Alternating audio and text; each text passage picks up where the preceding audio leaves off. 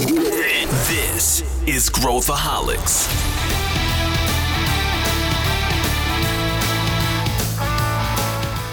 Olá, aqui é Pedro Van Gertner, eu sou o CEO da Ace Ventures e esse é Growthaholics, o podcast para quem adora inovação e empreendedorismo. Se você curte e acompanha o Growthaholics, vai lá no app que você usa, pode ser o Spotify, qualquer um, e avalie o podcast com cinco estrelas, porque isso ajuda a gente a chegar a mais pessoas e ajudar mais pessoas neste Brasil varonil. E hoje a gente vai mergulhar numa jornada desafiadora, e eu falo por experiência própria, que é a de empreendedores que decidiram dar uma segunda chance ao mundo dos negócios, que empreenderam mais de uma vez. São aqueles second time founders. Nós vamos explorar insights valiosos de quem já seguiu essa jornada de empreender pela segunda vez em uma conversa com o Léo Pinho, que é founder da Kaplan e da Rent, e o Marcelo Lemos, que é founder da Gringo e da Frota 162. Ambos fazendo parte da comunidade de empreendedores que foram investidos aqui pela Ace Ventures. Prepare-se para um papo super interessante, onde a gente tenta responder a pergunta se empreender pela segunda vez é para qualquer um e o impacto disso na trajetória do negócio. Dá um play Bom, pessoal, estou aqui com dois caras que são da velha e nova guarda da Ace aqui, respectivamente. Dois empreendedores que eu gosto muito, né? Primeiro vou apresentar a velha guarda aqui. Queria dar boas-vindas para o Léo Pinho. Pô, o Léo foi da turma de 2013, da, da, na época Aceleratec, né? Com né? Vou deixar o Léo se apresentar e vou deixar dizer o, a empresa que ele, na época, estava aí que já vendeu e a empresa que ele está tocando agora. Então, seja bem-vindo, Léo. Fala, Pedro. Bom demais estar aqui com você mais uma vez. Marcelo, prazer aí estar com você também. É, bom, eu fui, na época, CEO e fundador da Kaplan, né? É, 2013 foi a segunda turma lá da, da ACE, que era um formato até diferente. Eu estava comentando aqui antes, aqui em off. É, ficava lá na, na ESPM, é, na Joaquim Távora. Então a gente é da, da, da turma, da época que a Ace tinha sete pessoas só, se eu não me engano. Tinha, tinha bem pouca gente. E startups aí, na época, eu lembro que o, o, Sean, né, que era o, diretor lá de aceleração na época, veio falar comigo sobre programa de aceleração de startup. Eu não sabia nem o que era startup, né? Você vê como faz tempo esse negócio. A gente é startup, pô. A gente é uma empresa de tecnologia pequena aqui de Recife, né? E aí essa empresa foi adquirida pelo Itaú em 2015. É, e aí depois eu fundei a. Aí fui fazer outras coisas, né? Fiquei num, num projeto de consultoria, depois outras coisas. Em 2019 eu fundei a Rent, né? Mas hoje eu sou CEO e fundador da, da Rent. É isso aí, Rent com H, para quem não sabe. E passando aqui para Marcelo Lemos. E aí, Marcelão? Seja bem-vindo, Marcelo. Foi investido em 2023, então são 10 anos de diferença aí entre os dois. Tudo bem, Marcelo? Tudo bem, Pedro. Obrigado pelo convite. E passaram-se 10 anos e a Ace continua só melhorando a cada dia, né? Então é um prazer ter sido investido pela Ace e, e fazer parte aqui dessa história. É, eu sou empreendedor também aí de, já há algum tempo. Uh, entrei no mundo de startup e, e, por volta de 2019, quando eu fundei a Gringo. Depois eu fiz meu exit e fundei o Frota no mesmo segmento, né, de, de automobilístico. Hoje a Frota é uma, uma, um software de gestão, Frota 62 é um software de gestão para uh, para pequenos e grandes frotistas e a gente está aí acelerando, correndo atrás de, de emplacar um novo sucesso aí. Legal, eu tô, estou, inclusive, tenho orgulho de estar no conselho, aí sou do conselho da frota e acompanhei a jornada de. Estou acompanhando a jornada de ambos aí, empreendedores, e hoje a gente vai falar um pouquinho desse, desse negócio de second time founders, né? Que vocês dois são, eu sou também, né? Eu também sou second time founder, e existe, né? Vou, vou partir do, do, do, do meu lado aqui, existe no mundo de VC né? E VC é, é um negócio bizarro, né? Porque a gente uh, tem que fazer apostas o tempo todo em, em, founders, em times, e a maior parte das apostas dá errado. Né? Uh, no entanto, a gente acaba dando mil conselhos, né? Então, assim, é, é o único mercado em que a gente é, aceita conselhos de quem erra 80% das vezes, né? E uma das, das verdades absolutas que a gente tem no nosso mercado de VC é que second time founders, né, empreendedores, até esses termos em inglês, né, bem coisa de, de VC, né, a gente importa tudo, até os termos em inglês. É, o cara que é second time founder, o cara que fundou a segunda empresa dele, tem mais chance de sucesso do que o cara que está na primeira jornada. E aí a pergunta, assim, a gente tem vários dados aí de mercado, né? A gente uh, teve uma pesquisa aqui na, na Harvard, em Harvard, que eles viram que founders que fizeram uma empresa e falharam uh, na primeira empresa, quer dizer, a empresa morreu, tem uma taxa de sucesso de 20% na, na segunda empresa, uh, comparado com o cara que nunca criou uma empresa e criou uma primeira empresa, a taxa de sucesso é 18%, ou seja, a diferença é muito pequena. Já quem uhum. criou uma primeira empresa e ela deu certo, tem uma taxa de sucesso na segunda de 30%, segundo essa pesquisa aqui de Harvard. É, uhum. eu, eu, assim, já colocando aqui para vocês, quero ouvir o que vocês têm a dizer. Eu não sei se o negócio é tão preto no branco assim, assim se é tão óbvio que o second time founder vai ser mais bem sucedido que o founder de primeira viagem, porque eu acho que tem tantas variáveis aí do tipo, se você migra de setor, por exemplo, você é exposto a milhões de coisas que você nunca viu igual, né?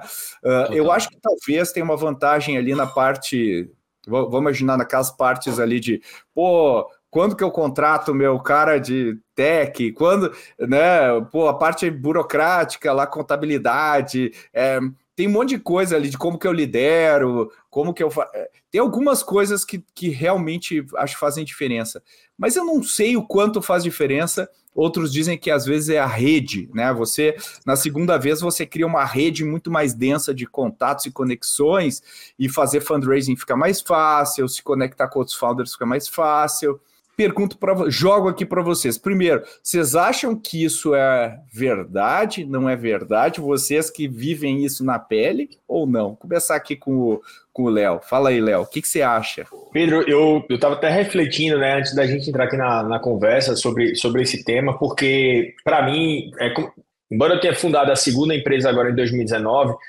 não é minha segunda, né? Deve ser minha quarta ou quinta empresa. É, mas de sucesso, depois de um exit, foi a segunda. E eu, eu acho assim, eu tive um. Eu vou começar pelos desafios, tá? Eu, eu tive um desafio muito grande de começar essa segunda empresa. É, porque você, quando você, depois que você tem um exit, acho que o Marcelo talvez e você também, Pedro, deve ter sentido isso, você tem uma cobrança também muito maior nas suas costas de sucesso.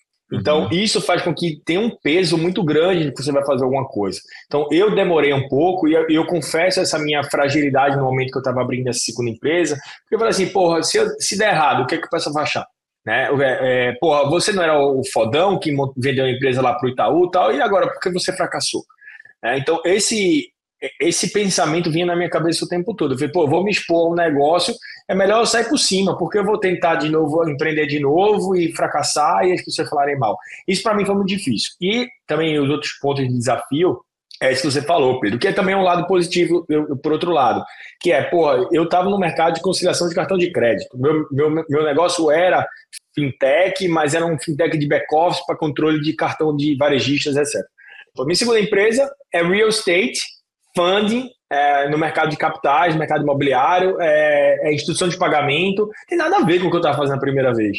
Então, tem outros desafios que é, o mercado é diferente, o produto é diferente, os canais são diferentes, o time que eu estou contratando é um time com, com, com capabilities diferentes, né, skills diferentes, o modelo de negócio é diferente, tudo é diferente, né? Tudo é diferente.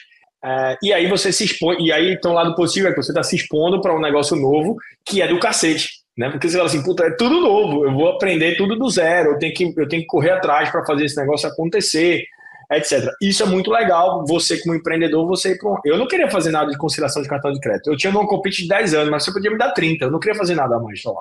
É, e, e aí o mesmo, a mesma fortaleza é também a fraqueza. É, lado positivo é, a primeira coisa que vem na minha cabeça no lado positivo é a sua capacidade de fundraising. É, você é muito maior. Né? Você chega para qualquer fundo e você fala que você é second timer, o cara te abre as portas. É, eu vou falar isso, a gente, a gente abriu a empresa em setembro de 2019, em, é, em agosto de 2019, setembro a gente aplicou para a Y Combinator, em dezembro a gente estava morando no Vale do Silício na Y Combinator. A gente é um baita de um produto, um baita de um pitch? Não, a gente tinha três second timers no time. Os caras olharam para isso e falaram, puta, tem três second timers, então esse negócio aqui tem um potencial legal. E entender, isso fundraising é uma coisa. É, a segunda coisa, na minha opinião, é essa malícia que o cara tem de saber os atalhos. É, puta, eu, eu sei o que é que dá certo, o que é que não dá certo. Eu sei qual é o time que eu preciso trazer, como você falou, Pedro. O time que eu preciso fazer, trazer quando, como, quando, quanto, né? Stock option, como é que eu vou trazer, como é que eu vou fazer um incentivo de longo prazo. É, e você entende a mecânica do que vai fazer você crescer. É, você não fica com aquela cabeça que muito empreendedor de primeira viagem faz assim, puta, eu não vou abrir 10% da minha empresa para dar para o pessoal aí que não está comigo desde o começo. Cara, não, nada, pelo contrário, você tem que abrir porque esse cara vai fazer, esses 10% que você vai estar tá abrindo, vai fazer a empresa crescer 4, 5, 6, 10 vezes, 20 vezes mais do que você tivesse se você não der o stock option, não der o incentivo de longo prazo.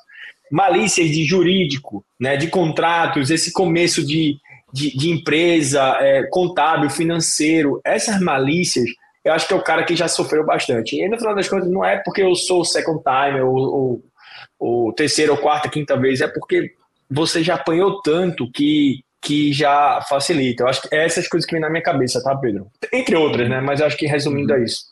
Acho que faz todo sentido. É, eu, eu, eu concordo muito contigo, né? Acho que é uma coisa de. de uh e por outro lado, né, eu fico.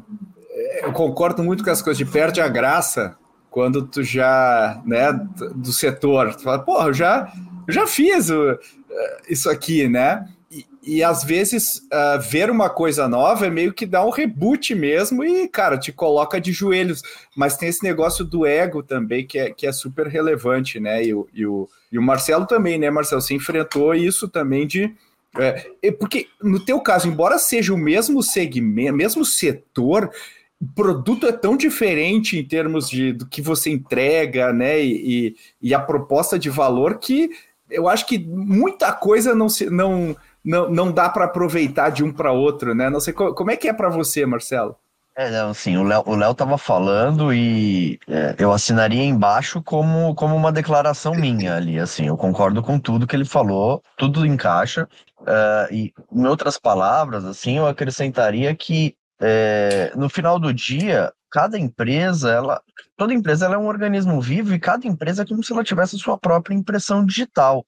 Então, o, o que aconteceu não garante nada que vai acontecer uh, igual ou, ou parecido, uh, eu até relativizaria mais, mesmo que seja setor parecido, mesmo que você tenha feito um B2B, vá fazer outro B2B.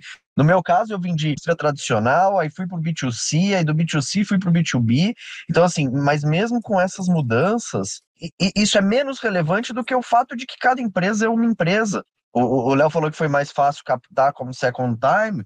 Para mim já foi um pouco mais difícil, porque eu peguei um momento de mercado que o mercado estava super avesso ao risco. Foi bem agora, acho que o pior ano do VC aí nos últimos de VC de, de, de, de investimento nos últimos 10 anos aí. Uh, e aí foi super difícil para mim captar, mas por causa do momento do mercado, não tinha nada a ver com, com time ou, ou com o próprio produto. No final acabou dando certo, mas uh, foi muito mais difícil, isso não contou a meu favor. O que eu vejo que contou mais a meu favor, assim, uh, o fato de ser second time founder, é, foi formação de time e essa questão instrumental que o Léo falou, assim, de fato, você não perde tempo com burocracia, né? Você não perde tempo com com aquilo que você já sabe o caminho. Você já tem o contador, você já tem o cara do site, você já tem o cara disso, daquilo. Você bota uma empresa de pé muito rápido uh, economiza muito tempo que normalmente a gente vê empreendedores de primeira viagem batendo cabeça ou falando ou tentando priorizar lá, gastando dinheiro para contratar advogado, para fazer um contrato uh, que ele vai vender para as empresas. Fala assim, cara, mas quantos negócios você já vendeu?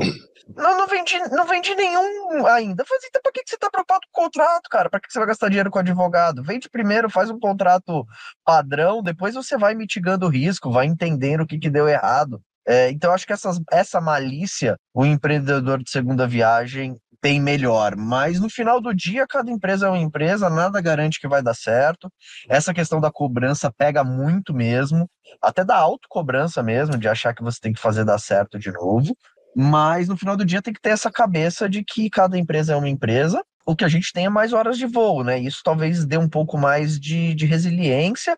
Por outro lado, eu sinto que às vezes o apetite ao risco é um pouco menor do que quando você está no tudo ou nada. Quando você está na primeira vez desbravando, você é, dá all-in muito mais vezes do que quando você está já numa, no segundo empreendimento. Enfim, esse, esse é um ponto é um interessante. Do, do, você dar umas cabeçadas.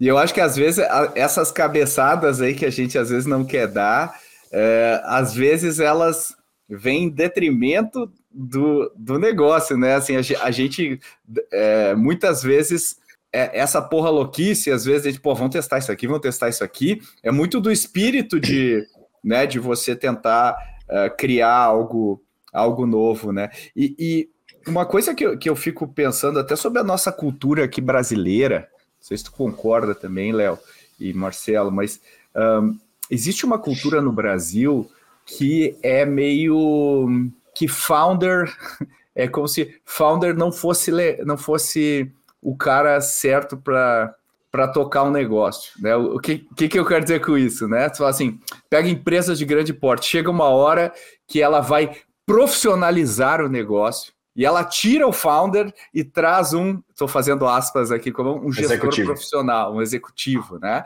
E, e existe uma outra é, questão que é que o founder, uh, depois que ele completa uma jornada na empresa, assim, de vender uma, o, o que a gente entende como uma jornada bem sucedida, né? Vou lá, crio um negócio, vendo negócio, ele agora vai ficar na praia relaxando. Por quê? Porque a empresa, é, ela ela, ela meio que é uma, é uma coisa negativa, né? E, e, pensando aqui do meu lado, né? Eu, eu como founder, cara, assim, para mim a coisa mais divertida do mundo é encontrar produtos, uh, desenvolver produtos legais para os meus clientes, né? Quer dizer, entregar produto legal e, e, não interessa que contexto, né? Eu vou fazer e tal.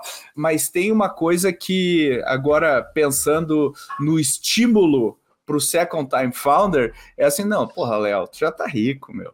Para quem empreender de novo, né? E eu acho que ser um second time founder também tem um elemento de, cara, eu sou um founder, né? eu, eu gosto de criar, sou empreendedor, eu gosto de criar negócio, eu gosto de fazer isso, né, Léo? Como é que tu te uhum. identifica com isso? Como é que tu ouve isso quando eu, quando eu falo? É, eu, eu, eu, tenho, eu tenho, mais uma vez, várias visões diferentes sobre esse mesmo tema, né, Pedro? É, a primeira coisa é que eu, em, alguns casos, eu concordo com, com essa afirmação de que o cara que é o founder não necessariamente vai ser o cara que vai.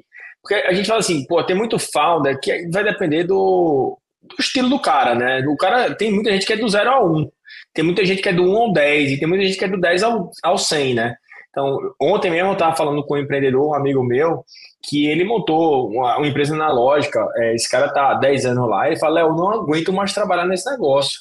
Eu não aguento mais, eu não quero mais, eu cansei. Só que é um cara que fatura 300, 400 milhões de reais por ano. Porra, você, como é que esse cara vai abandonar? Ou ele vende a empresa que é uma incorporadora que depende dele, é uma empresa mais analógica, é, ou ele vai ficar com esse negócio lá e ele está insatisfeito. Então, muitas vezes eu acho assim que o momento de saída de um founder é quando ele acha que já deu teto, que ele não quer mais e cansou.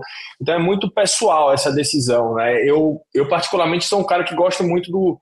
Eu não gosto do começo do começo da empresa, porque isso, isso é dá muito trabalho, é, esses primeiros dois anos, um ano e meio, é, cara, é muito desgastante. Você demora para começar a ver resultado. Eu vou voltar o negócio com o Léo, então. Eu vou voltar o negócio é. com o Léo, porque eu sou o cara que gosta Você começa... é, eu, eu, eu, eu faço porque tem que fazer. Eu, todas as vezes que eu fiz, eu fiz porque tinha que fazer. E, e eu entendo o valor desse começo, porque você aprende muito nesse começo. Então, quando você vai, é, quando você chega ali no 1, você está com tanto conhecimento ali que é mais fácil você conectar os pontos.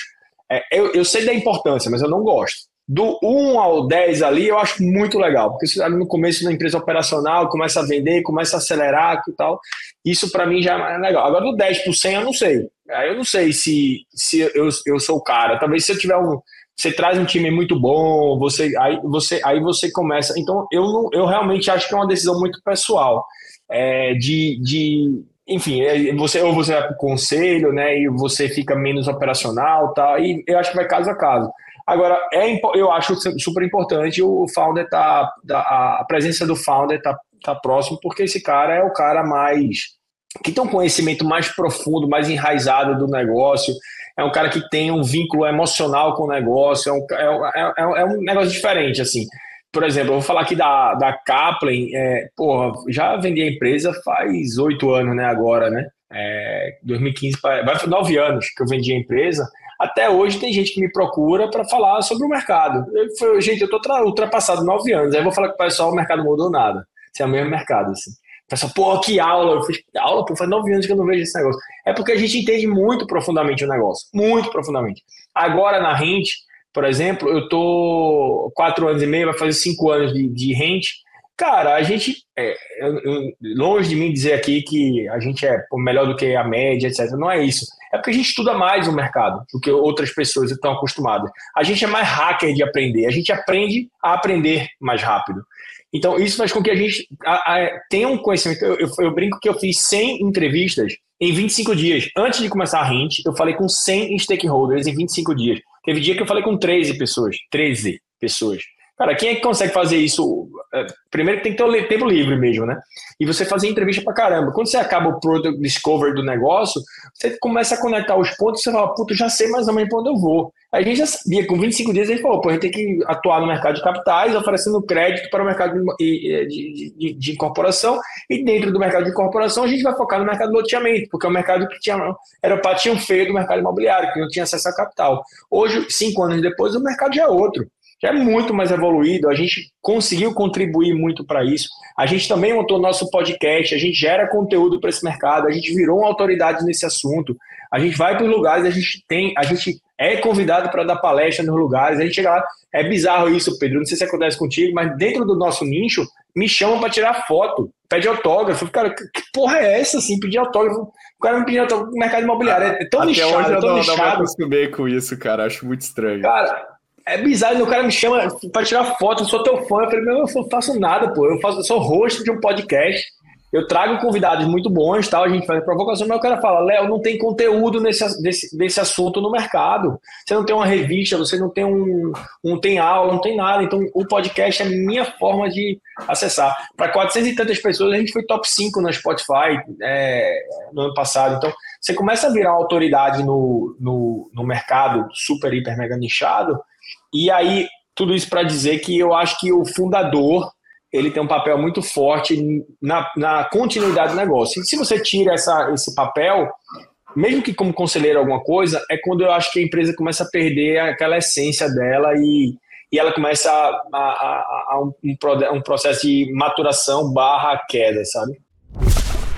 Fazendo uma pausa para falar de um lançamento daqueles. No dia 29 de fevereiro, para você não esquecer, nós temos o lançamento da nossa plataforma educacional exclusivamente focada no tema inovação. Nela, teremos aulas semanais, cursos gravados e frameworks muito úteis para você utilizar no dia a dia, seja numa área de inovação ou qualquer área de negócio a gente montou um conteúdo incrível que continua sendo atualizado toda semana e que cabe no bolso de qualquer profissional. Faça sua pré-inscrição clicando no link na descrição desse episódio. Te espero lá, porque vários desses conteúdos fui eu que gravei.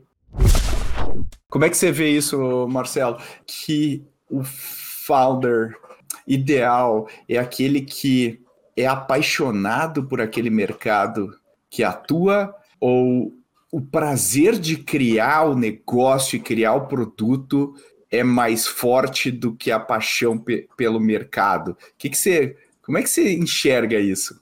Ah, cara, eu não sou apegado ao mercado, não, embora seja um expert, eu, eu, eu me considero, assim, eu me considero um, um, um cara que gosta de empreender.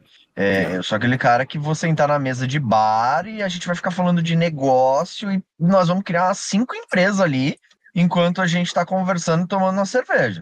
Porque é isso que eu gosto, criar negócio, pensar negócio. Eu não gosto da. Eu não me sinto um cara capaz de se acomodar. Então eu gosto de mudar o que está aí e eu boto essa essência disso em qualquer jogo que eu entro para jogar. Uh, claro que quando você especialista, você tende a ter vantagem competitiva. Uh, e aí eu acho que por isso você escolhe determinados setores, no meu caso, mais especificamente o mercado automotivo, mercado de, de, de frota. Mas você falou assim que uh, de, de, se a gente de que o Brasil tem essa cabeça de que o founder não é um cara certo para tocar o negócio. É, eu acho que entra uma coisa aí quando você vai empreender pela segunda vez, uh, que é propósito, que é você ter um autoconhecimento de por que, que você está empreendendo pela segunda vez, o que, que de fato você quer aqui.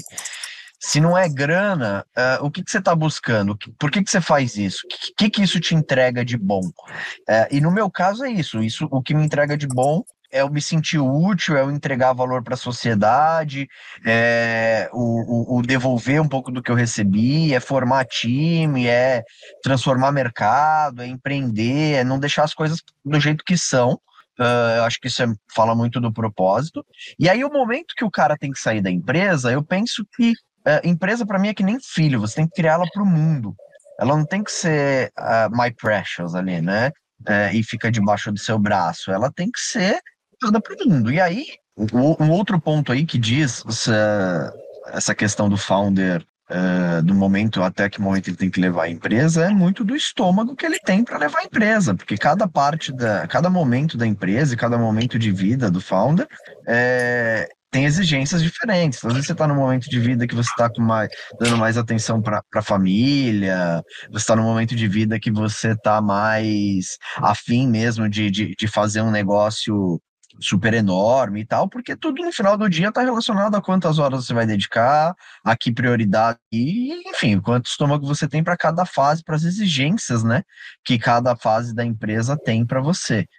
Então, eu acho que isso fala mais sobre é, quanto o founder quer aquilo para aquele momento que a empresa precisa do que efetivamente competência. É, de toda forma, você ter um time competente e você não deixar a empresa dependente de você, eu acho que é Uh, na real, uma, uma, uma, questão de inteligência, de mitigação de risco. Então, como eu disse, se você cria igual filho para o mundo, é, ela tem que estar tá pronta para não depender de você. Embora o papel do founder seja muito importante na construção da cultura, na construção de time inicial, na visão de produto e etc., é, eu acho que o founder também tem que ter a capacidade de disseminar isso dentro da empresa, de dividir essas responsabilidades, de, de, de, de delegar determinados espaços da empresa ali para que outras pessoas também tenham o senso de dono, para que outras pessoas também de fato sejam dono efetivamente, uh, para que não tenha essa dependência, até porque uh, no final do dia, pensando com uma cabeça de, de, de valuation, assim, né, de valorização, uh, uma empresa que não depende de dono, ela tende a, a ser mais interessante para o mercado, né? Então é, é, um pouco assim que eu enxergo isso. Não é. sei se eu respondi tudo. Eu acho que sim. Eu, o que eu fico pensando aqui, né? Eu queria depois ouvir o Léo nisso também, mas o que eu fico pensando aqui é: tu pega. Eu acho que aquele founder que vai de zero a, a mil é um alienígena. Eu acho que é um, é um cara tipo Jeff Bezos. Pega o Jeff Bezos, cara. Criou um e-commercezinho, né? Nichado e vira um negócio monstruoso hoje. E as pessoas não entendem o que é criar uma empresa de 10 milhões, 100 milhões, 1 bilhão e quase um trilhão, né? É, é um, a, a, a diferença dessas empresas, cara, é, é, brutal, assim, em termos do dia a dia, os comitês, conselho, gestão, o que, que o cara faz no dia a dia. Então, assim, quando eu vejo um cara tipo, tipo Jeff Bezos ou, ou o, o Sam Walton, né, um cara mais antigo, assim, porra, esses caras são muito fora da curva. A gente empreendendo agora consegue olhar para esse cara e falar, porra, esse cara aqui é diferente. E quando a gente olha um Elon Musk, que o cara pega, empreende na, no setor aeroespacial, aí o cara cria carro elétrico, e cria um sistema fabril para produzir o um negócio e paralelamente cria outros. Cara, a gente vê que as pessoas que estão de fora e nunca fizeram isso, nunca tentaram colocar alguma coisa de pé, não tem ideia do que significa isso, né? Então, quando a gente é founder, a gente consegue ter essa perspectiva. Mas, ao mesmo tempo, uh, eu também tenho muita clareza de, do, uh, a gente vai aprendendo o que a gente gosta e o que a gente é bom, né, Léo? E, e, e aprende a pisar naquilo, porque é muito fácil a tua jornada empreendedora virar uma bosta, né? Assim, ficar, um, ficar uma tortura, né? Como equilibrar isso, é né, Léo? Como, como, como trabalhar isso de um jeito a, a, a equacionar essas duas coisas? Porque o second time founder pode cair na mesma armadilha que ele caiu da primeira vez e repetir a história, né? E virar uma, né, uma, um, um déjà vu, assim. Mas ele também pode falar, não, peraí, agora eu vou para outro patamar. Como separar os dois, né, quando a gente pega o second time founder? É, e até continuando aí a, o teu racional do, do, do, Jeff Bezos e de outros caras, né, que são extraterrestres, é, tem, um, tem um negócio que aí eu, aí assim, não é certo ou errado, mais uma vez, eu não, talvez não aconteceu comigo, ou não, não aconteceu com algumas pessoas, é, é que eu acho que o cara tem um alinhamento da visão dele com a missão dele, sabe, de, de, de, de propósito da vida do cara, tão bizarra, mas é tão bizarro que esse cara ele vai perseguir esse negócio assim pelo resto da vida. Então, provavelmente o Jeff, o Jeff Bezos, quando montou lá a Amazon, ele falou assim: eu quero, eu quero ser a maior empresa de, de, de e-commerce, maior comércio, sei lá como é que ele chama hoje, é conglomerado de e-commerce do mundo. E é isso que o cara, assim, a vida do cara é baseada nisso. Assim, tudo dele gira em torno da Amazon. Já outros empreendedores, eles falam assim, eu já vi muitos caras, já vi gente falar assim para mim, não, esse negócio aqui é um negócio temporário, vai durar cinco anos, eu vou montar, crescer e vender, cinco anos eu tô fora. Cara, não é isso não é a visão que o Jeff Bezos tem. Isso não é a visão que o Elon Musk tem. É, é, é errado? Não, é, é, é, diferente. É diferente. Então, assim, eu acho que, é, Léo, você faria qual é teu estilo? Eu falei, com certeza não é o estilo do Jeff Bezos, nem o estilo do Elon Musk, na minha opinião. Não é hoje, pode ser que daqui a cinco anos eu me pergunte e eu falo, não, é isso que eu quero.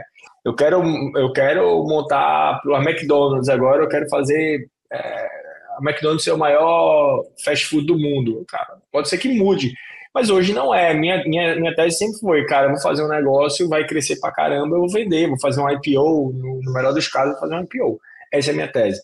E mais uma vez, é, respeito a tese de cada um, cada um tem a, a sua cabeça. Cada um sabe onde o, o sapato aperta. Então, Calo aperta, é. é eu, eu, é, eu, eu, cara, eu sou um cara que eu gosto de. No, até na minha vida pessoal. É, graças a, a, a, Deus, minha esposa não sofre com isso, é a única que não sofre na vida pessoal, mas eu gosto de ficar trocando as coisas, de fazendo, fazendo outras coisas. Então, é, por exemplo, eu, eu sou. Pedro sabe, Pedro me conhece muito na, na, na, na pessoa física, né, Pedro? A gente, a, a, gente conviveu muito junto né, no passado. Pô, esporte, eu sou viciado em futebol.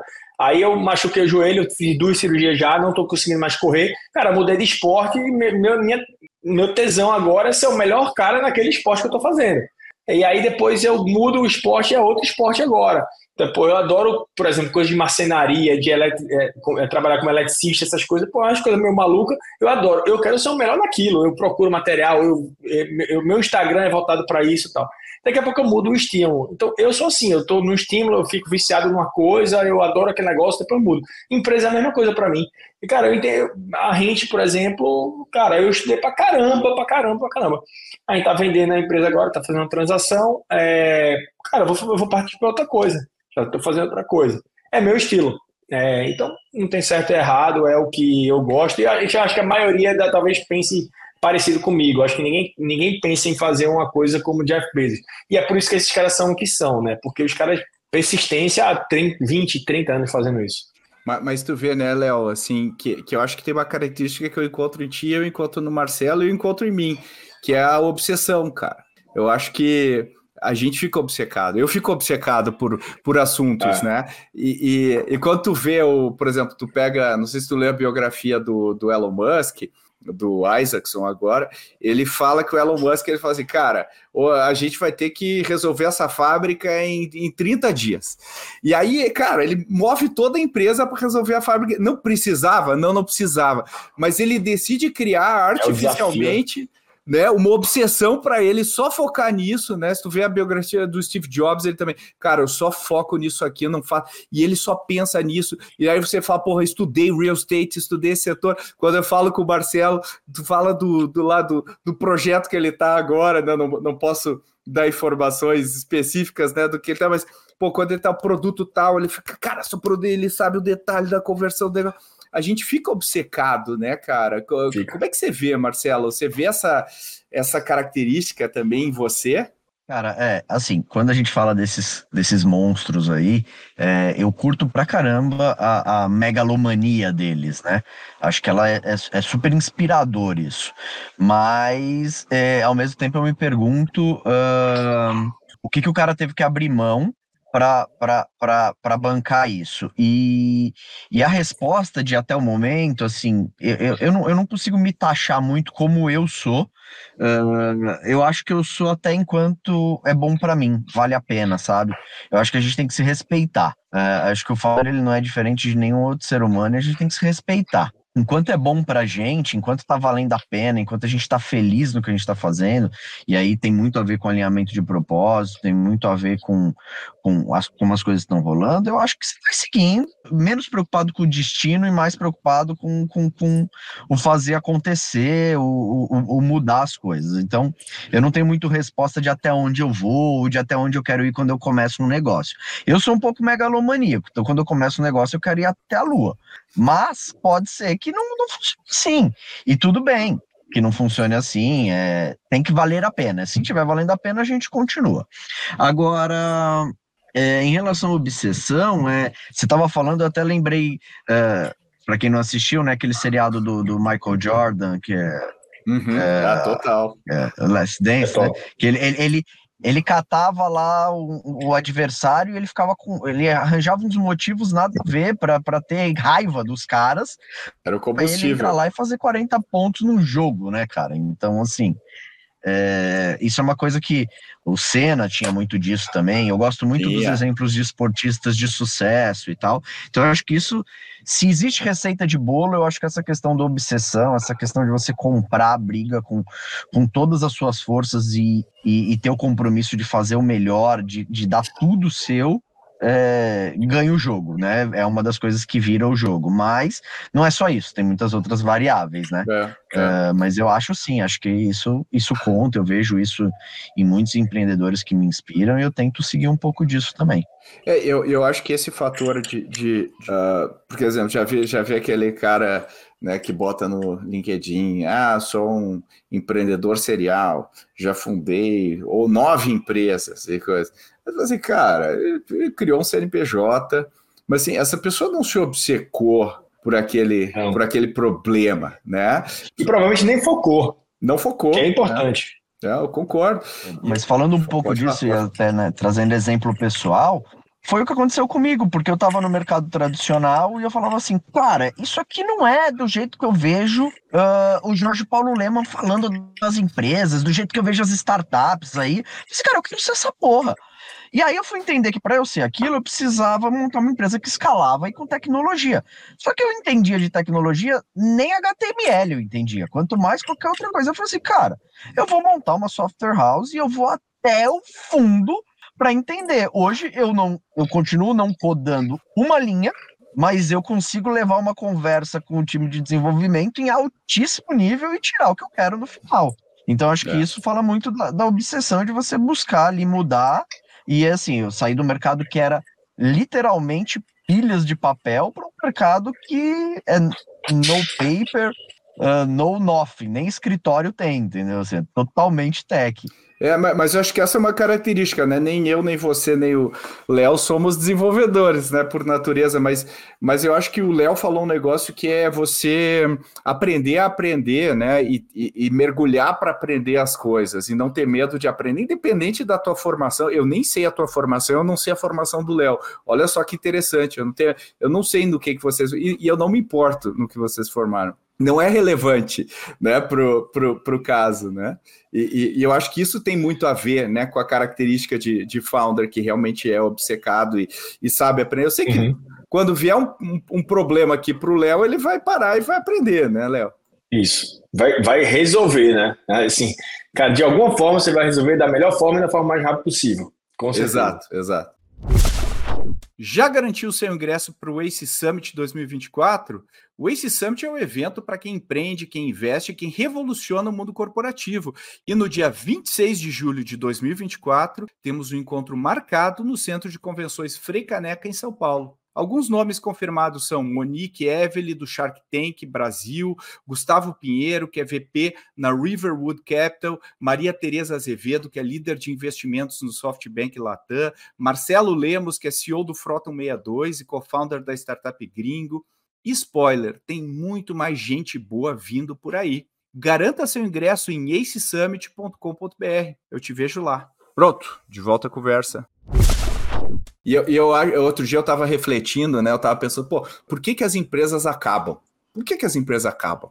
Né? E eu, eu comecei a pensar assim, porra, o que que, né? Qual, o, o que que leva uma empresa a acabar? Eu assim, cara, a resposta mais fácil é por quando o dinheiro acaba, né? Claro, o dinheiro acabou, a empresa acabou. Não tem que falar. Acabou o caixa, acabou, acabou a empresa. Né? Pode acabar de maneira desastrosa ou pode acabar né, de maneira razoavelmente mais organizada. Mas a outra razão que eu fiquei pensando, por que mais? Por que mais? Aí eu tentei falar, não, porque porra, o mercado não é legal. Mas a gente pode pivotar o mercado. Ah, o produto não funciona, eu posso melhorar o produto. Mas aí eu fiquei, não, não, eu posso fazer tudo, né? Então, a minha resposta foi a empresa acaba ou quando acaba o dinheiro ou quando acaba o gás do founder. Quando o founder Sim. decide que fala assim, cara, não tô mais afim, não consigo mais, não quero mais, acabou a empresa. Né? É não tem outra. Não é, quando a... não é quando acaba o dinheiro. É o gás, é, é o gás. Acaba assim, o gás. Cara, não aguento Porque mais, din... cara, não, até não pro quero. dinheiro você dá jeito. É, dá para dar dinheiro. É, dá dá, dá para buscar um empréstimo. Jeito. É, é, é. Cara. Mas, mas, e é bizarro isso, né? Que tu for pensando no final do dia, a batalha é dentro da tua cabeça, não é fora.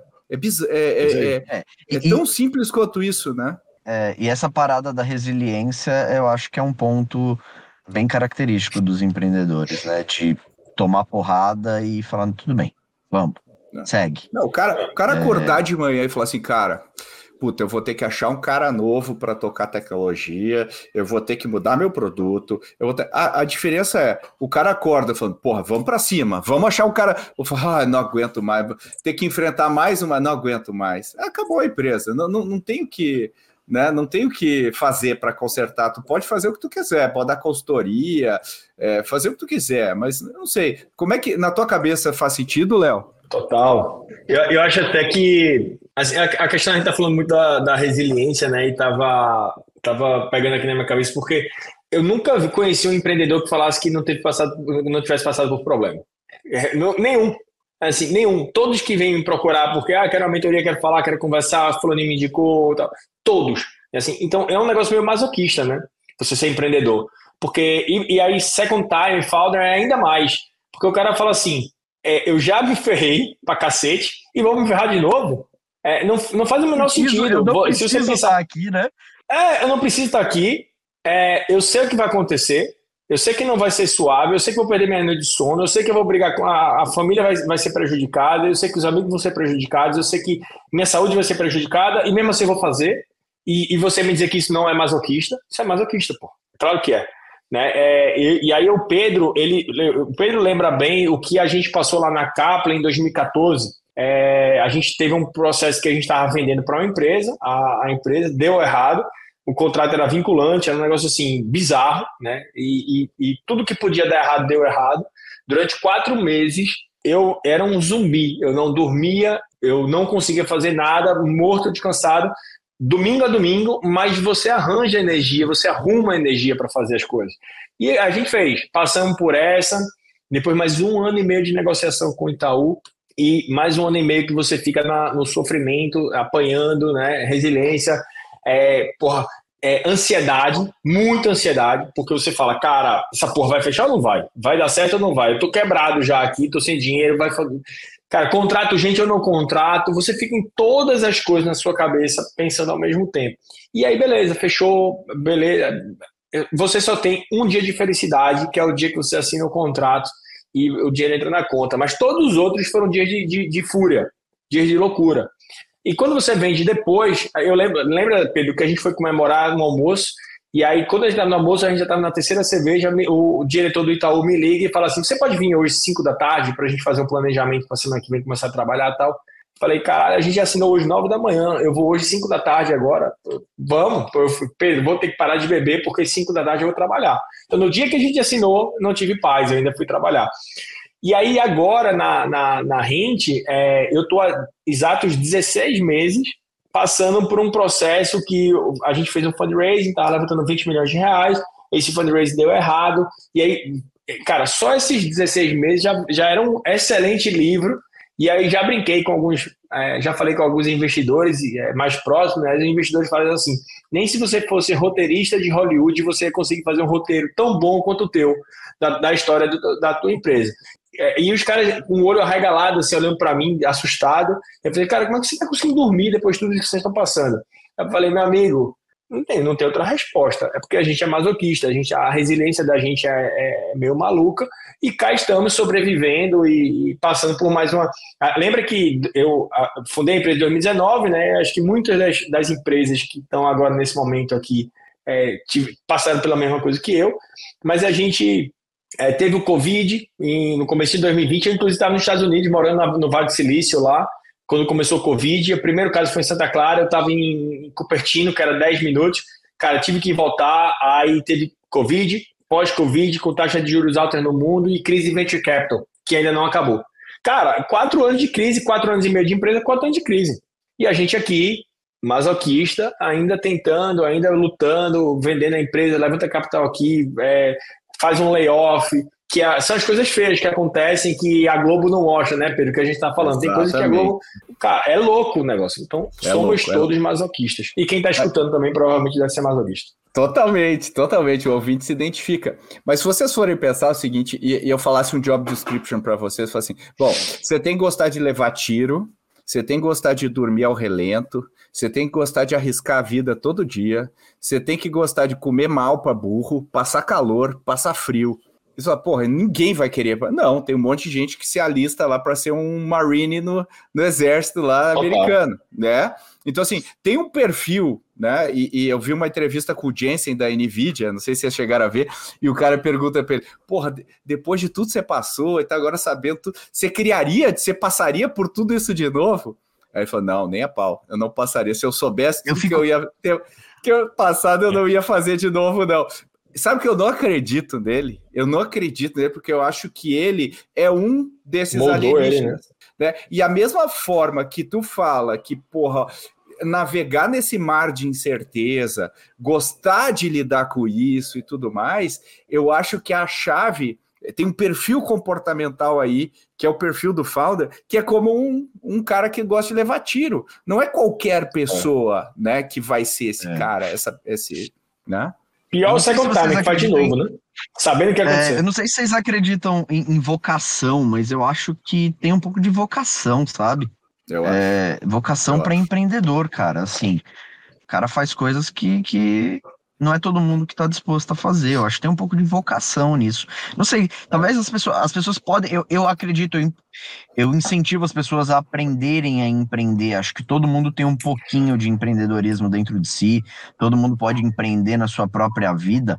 Mas eu acho que dependendo do nível assim de, de, de que você vai levar uh, de essa questão da vocação. É, eu, eu acho que você tem que fazer uma leitura, e eu acho que eu só consegui por exemplo, ter uma saúde mental boa quando eu aceitei o fato de que não vai melhorar. Nunca. Quando você abraça isso, cara, ah, depois aí vai melhorar. Quando eu tiver aquele produto, quando eu fizer aquele fundraising, nunca vai melhorar. Quando você faz as pazes com isso, faz assim, o que tem agora, Parece que piora essa né? situação, até. é isso, cara. Aumenta é a pressão. É. é, aprende a gostar disso. Cara, aí quando tu cara, é isso que eu gosto. É a incerteza, é, é criar coisa, é, é acertar, errar.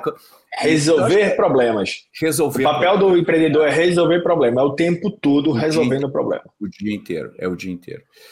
Bom, ó, gente, olha aqui, tem que ser um cara coisa legal. Né? Tem que ser um cara de tem que ser um cara empático, né? Tem que ser um cara de tem pessoas, porque você não faz nada sozinho, né? Empreender é tem um trabalho ser, coletivo. Tem que saber né? montar time, é, enfim, cara, eu acho que é uma das coisas mais difíceis que existem, mas é uma das coisas que mais desproporcionalmente causa impacto positivo na sociedade.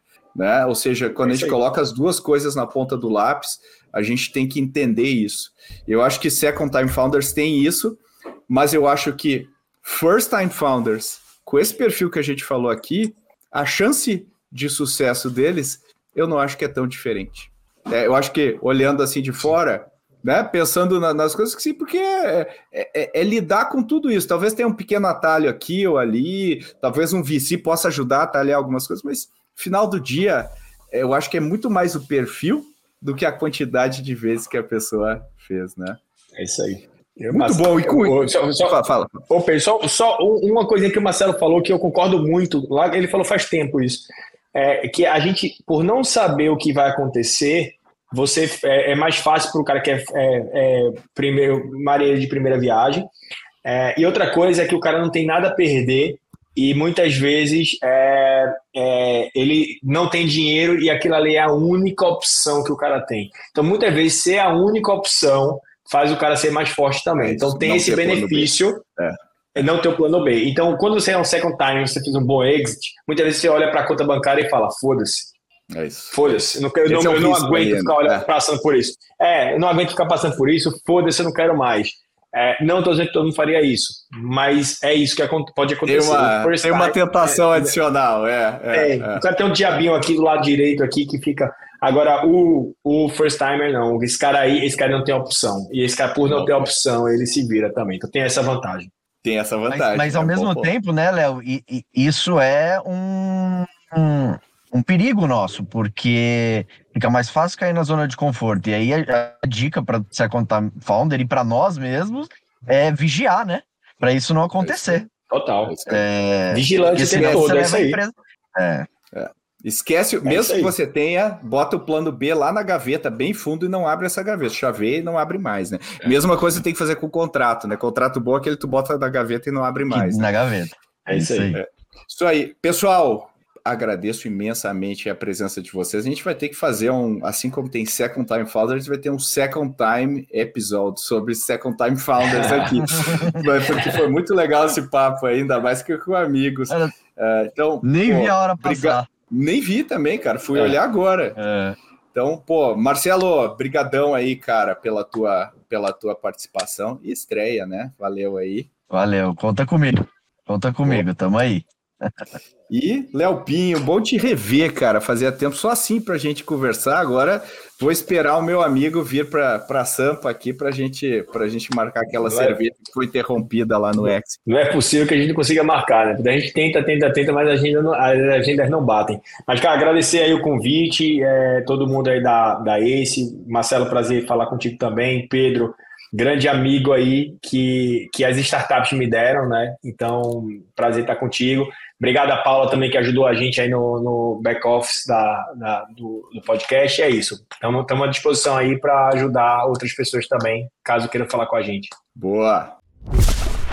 E aí, gostou desse episódio? Compartilhe com colegas nas redes sociais e não esqueça de marcar a Ace Ventures e para ir além do papo de hoje, eu recomendo o episódio 218, 218, no qual discutimos sobre uma dúvida que muita gente tem: é possível aprender a ser um empreendedor?